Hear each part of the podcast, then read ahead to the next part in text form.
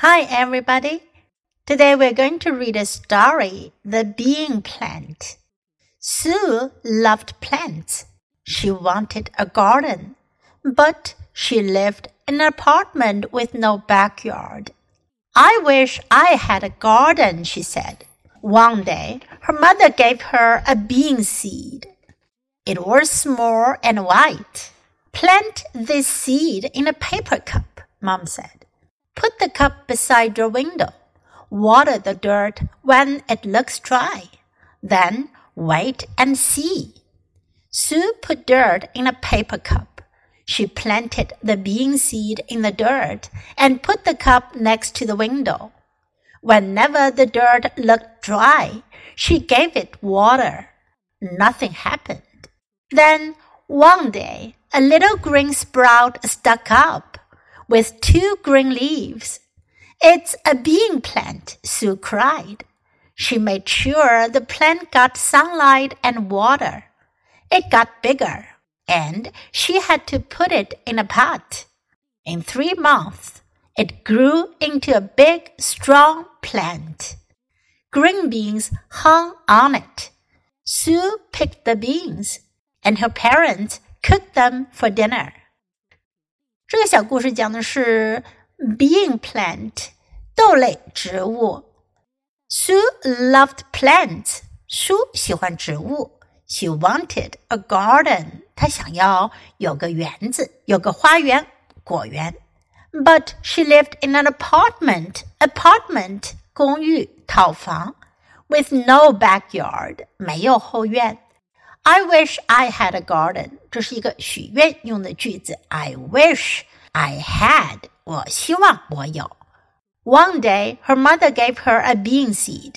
有一天，妈妈给了她一粒豆子的种子。It was small and white. 小小的，白白的。Plant this seed in a paper cup, Mom said. 妈妈说，把这个种子种在纸杯里。Put the cup beside your window. 把杯子放在窗户旁。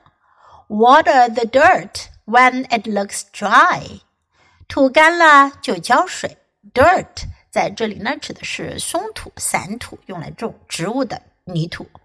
Then wait and see，等着瞧吧。Sue put dirt in a paper cup，苏就把土放在纸杯里。She planted the bean seed in the dirt and put the cup next to the window. 他把种子放在泥里，然后把杯子放在窗户旁。Whenever the dirt looked dry，不管什么时候，当泥土看上去干的时候呢，she gave it water，她就给它浇水。Nothing happened，什么事也没有发生。Happen 发生。Then one day, a little green sprout stuck up.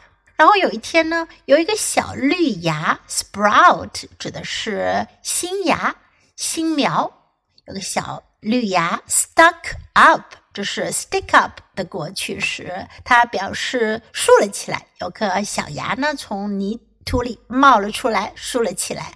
With two green leaves，还长了两片绿色的叶子。It's a bean plant，Sue cried，苏叫了起来，这是个豆类植物。She made sure the plant got sunlight and water. 她确保植物得到阳光和水。It got bigger, and she had to put it in a pot. 植物长大了，她只能把它放到一个盆里。In three months，三个月后，it grew into a big, strong plant. 它长成了一棵大大的、壮壮的植物。 Green beans hung on it. 绿色的豆子挂在上面。Sue picked the beans. 苏摘了豆子，and her parents cooked them for dinner. 她的父母做了豆子当晚餐。Now let's read the story together. The bean plant. Sue loved plants. She wanted a garden, but she lived in an apartment with no backyard. I wish I had a garden, she said. One day, her mother gave her a bean seed. It was small and white. Plant this seed in a paper cup, Mom said. Put the cup beside your window. Water the dirt when it looks dry. Then wait and see. Sue put dirt in a paper cup. She planted the bean seed in the dirt and put the cup next to the window. Whenever the dirt looked dry, she gave it water. Nothing happened.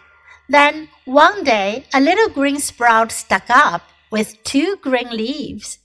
It's a bean plant, Sue cried. She made sure the plant got sunlight and water. It got bigger, and she had to put it in a pot.